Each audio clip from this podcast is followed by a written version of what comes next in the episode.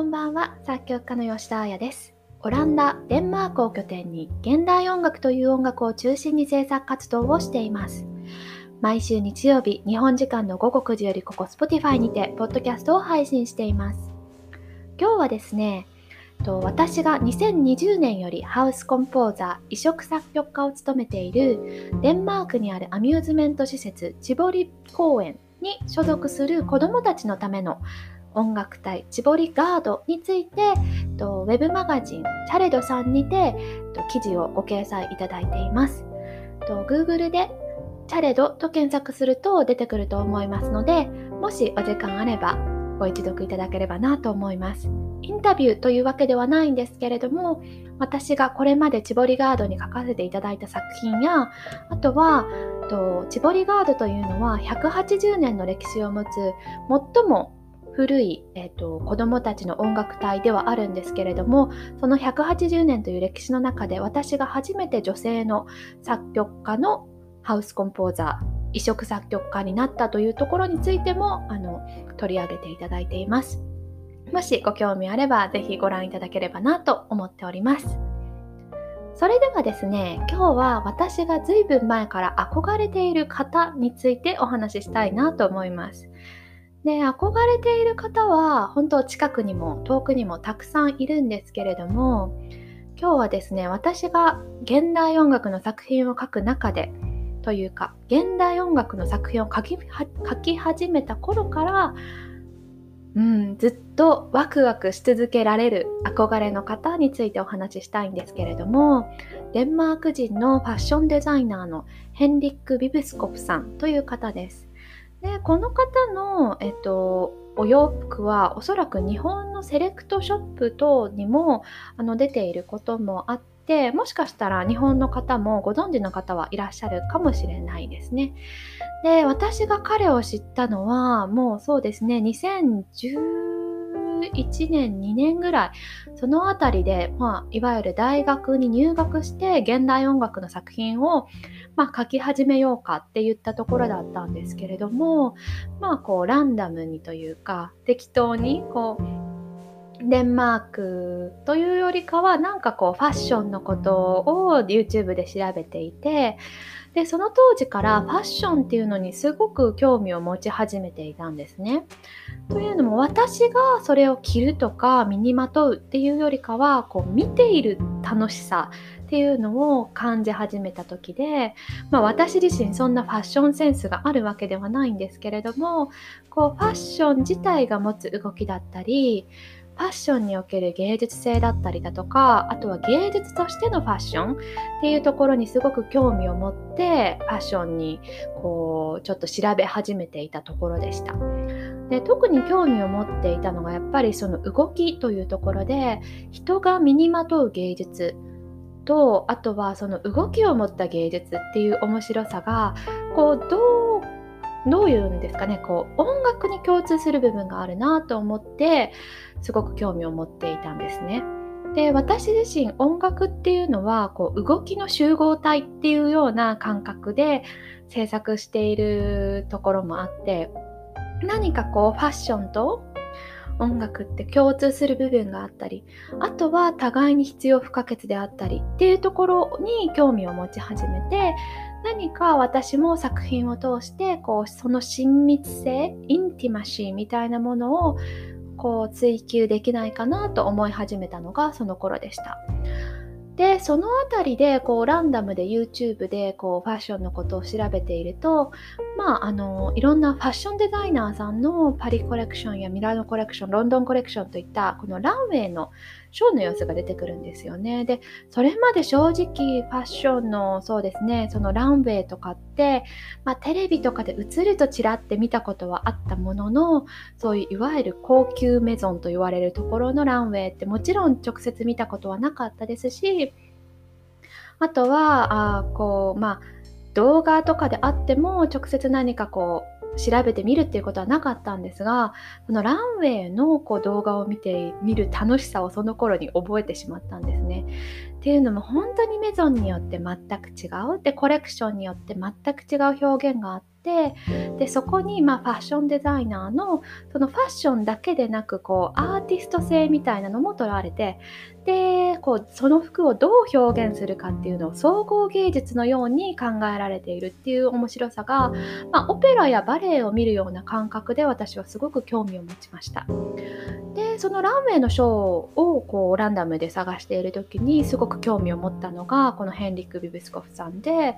当時は私はデンマークっていうのがどこにあるのかも正直あんまりわからないぐらいのデンマークっていうのにこう近い距離は感じてない時だったんですが、まあ、ヘンリック・ビブスコフっていうファッションデザイナーがすごく面白いことに気づいてでそれであのショーを見始めてました。で特に私が今でも面白いなと感じているのが彼の2012年の、えっと、メンズのコレクションでウィンター、えっと、オータムウィンターのコレクションなんですけれどもざっくり言うとあのランウェイがこうドラムセットのようになっているんですね。で長いドラムセットのようになっていてこうモデルが歩くことによってそのこうある一部のところを通るとそれがこう楽器が鳴るというかいわゆるこうドラムセットの下にある大太鼓のこうキックの部分をモデルが踏んで鳴らすようにこうそういうのが鳴っている音楽とともにこうランダムに打楽器として入っていく面白さがあってでそれはすごく興味深く思いました。で彼の面白いところはもちろん彼はファッションデザイナーであるんですがもうその域を超えてアーティストでありミュージシャンなんですね。で彼のバックグラウンドはドラマーということもありおそらくそこからあのそのランウェイのアイディアは来たと思うんですけれどもこうファッション自体を見せたいというよりかはほの本当にその総合芸術をその作品として見せたいというのが彼の作品からはいつも伝わってくるのでその面白さは常にワクワクさせられます。で彼は、えっと、オペラやバレエのコスチュームも制作してましてその中でもですね、えっと、いつかな数年前にあったあのベルギーにあるブリュッセルにあるモネ劇場で行ったマダム・バタフライ蝶々夫人の、えっと、プロダクションで彼はコスチュームを作っていたりだとかあとはノルウェーでこれも数年前だと思うんですけれども初演されたスワンレイク白鳥の湖ですね。あれのコスチュームを作っているんですけれどもも特に白鳥の湖の方は本当に面白くってこれはあの彼のコスチュームもそうですけれども振付家とあと総合ディレクションもされたアレクサンダー・エクマンさんというダンサーであり振付家の方がいるんですけれどもその方の作るプロダクションっていうのも私はすごく興味を持って見ていたので私が憧れるヘンリックさんとそのアレクサンダー、えっとエクマンさんのタッグっていうのは個人的にはすごくすごく熱く あの興味を持って拝見していました。でこのプロダクションがどういうものだというとあのいわゆるの白鳥の湖ではなくて新しいプロダクションで音楽も新しくただまあストーリーはおそらくもともとのものに沿うような感じで進んでいくように思います。で、えっと、エクマンさんのプロダクションっていうのはもう毎回あの本当に突飛なものが多くってハッとさせられるものが多いんですがこの時の白鳥の湖は、えっと、5000リットルのお水をステージの上に巻いてこうダンサーがそこにこうスライディングしたりだとかあとはそこの中でこう何か踊ることによって水のスプラッシュを見せたりだとかそういうことをやっている作品なんですね。で、えっと、それも含め、あとはそうですね、えっと、ここに書いてあるのは、あの、お風呂で泳がせるような、あの、ダックのおもちゃがありますよね。あの、ゴム製のアヒルのおもちゃを1000体使ったというふうにも書かれていますね。なので、まあ、彼のこう作る芸術性っていうのはどこかキッチュな部分もありながらあとはまあこう少し社会的メッセージを含んだっていうところもあってアレクサンダーさんの作品もすごく面白く拝見させていただいてます。で今回はあのアレクサンダーさんというよりヘンリックさんの方にこうちょっとお話を向けたいんですけれどもこのヘンリックさんもすごくこう社会的メッセージを持った活動もされていて、えっと、彼が、えっと、非営利の団体を作って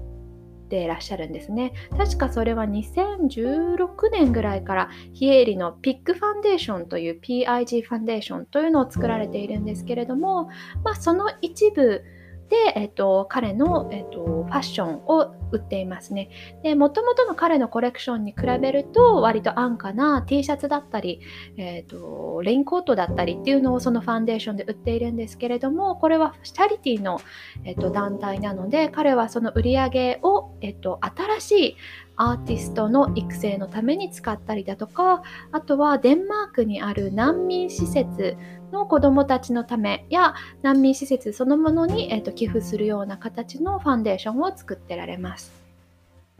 でこういった活動も本当にあのすごく面白いなと思いますしあとはコレクションの中でも例えばその環境問題にアプローチをかけたものだったりだとかあとはそのランウェイでのこうアプローチの仕方がそういうメッセージを感じさせるものっていうのが多くあってサステイナブルな生地を使っているとかそういうことだけでなくまあその総合芸術としてそういうものをオーディエンスに感じさせる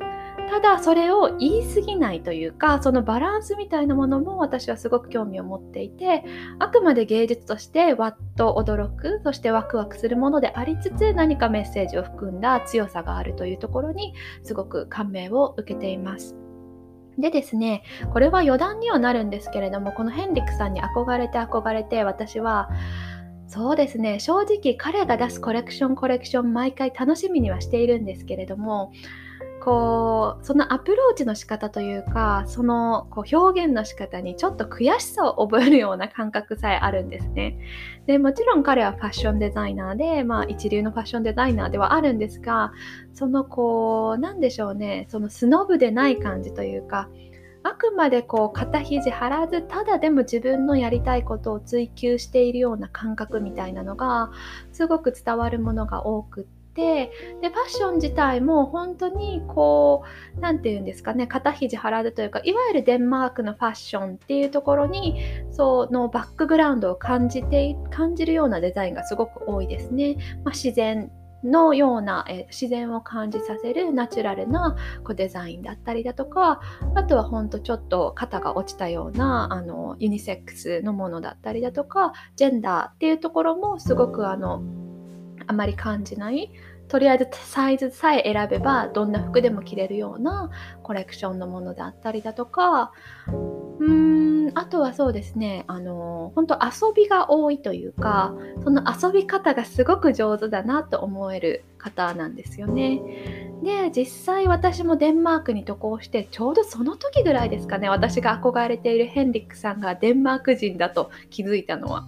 であのヘンリックさんの作品はすごい好きだったんですけれどももちろん人っていうのはもう目にかかったこともないですしまあこういう方が世界にいるんだなというような感じでインスピレーションのソースにさせていただいてたような感じではあったんですがデンマークに私が2014年に渡航した時ににデンマーク人っていうことが分かってこれは何か運命を感じるなと正直思ったのを覚えています。でおそらく私は今でも多分実家の机の横に貼ってあると思うんですがそのファッションを興味を持ち始めた時になんかこうちょっとした付箋みたいなのを書いていてきっとその中にヘンリック・ビブスコフっていう名前をこう付箋に書いて書いて貼っているような記憶がありますね。そのぐらいからもう誰かわからないし、なんかこう覚えにくい名前だなと思いながらも、すごく興味を持っていた方で。で、こうそうですねでそこからもずっと興味はあったんですけれどももちろんその業界も違いますしこうただただ憧れているというような感じでした。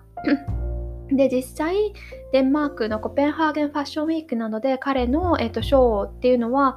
あのされることがあるんですけれども、えっと、正直私はファッション業界の関係者ではないのでもちろん見に行くことはできなくて何度かあのそのファッションショーの方にあの問い合わせをしたりもしたんですけれどももちろんやっぱり関係者じゃないので少し難しいということであの本当のショーを見ることは叶わなかったんですね。でその後私は2017年にオペラを初めて制作させていただいて上演するんですけれどもその時にデンマーク人のチームメイトというかこう一緒にプロダクションを作っていく中でコスチュームどうするの？みたいな話が上がった時があったんですね。で私は結構そのオペラのプロダクションでは本当に総合ディレクションも考えたりだとかあとまあ作曲だけではないところにもこういろんなところにこう首を突っ込ませていただいてたのでコスチュームをこうどうしようかなと考えていてで、そのチームメイトに、まあ、こう、遊び半分のような感じで、まあ、ヘンリックさんはすごく好きなんだよね、と。何か機会があったらいいけど、それは今回ではなくて、という話をしてたら、まあ、彼女がもうデンマーク人だし、と言ったらそうなんですけれども、え、コンタクト取ってみればいいじゃないっていう風な話になりました。で、え、そんな一流の、こう、メゾンというか、いわゆるファッションブランドさんにコンタクトを取るってことは私は一度もなかったですし特にこれまでショーも見に行かせてもらってなかったのでいや難しいんじゃないかなとは思ってというかもうほとんど不可能じゃないかなと思ってはいたんですけれどもまあここはデンマーク人らしいこうコミュニケーションの仕方というかこうまあとりあえず一度連絡をしてみようというような形でこういうオペラをやります。ぜひあのスポンサーになってこうご衣装を提供いただけませんでしょうかという本当にまあ今考えるとなんか若かったなと思うんですがあの直接いわゆるインフォアットのようなあのヘンリクさんのブランドにご連絡をさせていただきました。で当時はやっぱりこんなインフォみたいなところに連絡したところで実際メールをね見ていただけてるかもわからず。であのそんなご協力はできませんというのが基本なんだろうなっていうふうにはあの日本的な考えでは正直思っていたんですがまさかのそのインフォに連絡したすぐ本当23日後ぐらいですかね。直接ヘンリックさんご自身からご連絡をいただきました。でお忙しい方だとは思うんですけれどもあいいよみたいな。どんな服？みたいな感じであのすごくすごくカジュアルにご連絡をくださってあの本当にびっくりしましてでもちろんスタッフの方からのご連絡になるだろうなもしいただいてもというふうには思っていたのでご本人からの連絡ということにも本当に腰を抜かすほどびっくりしましたし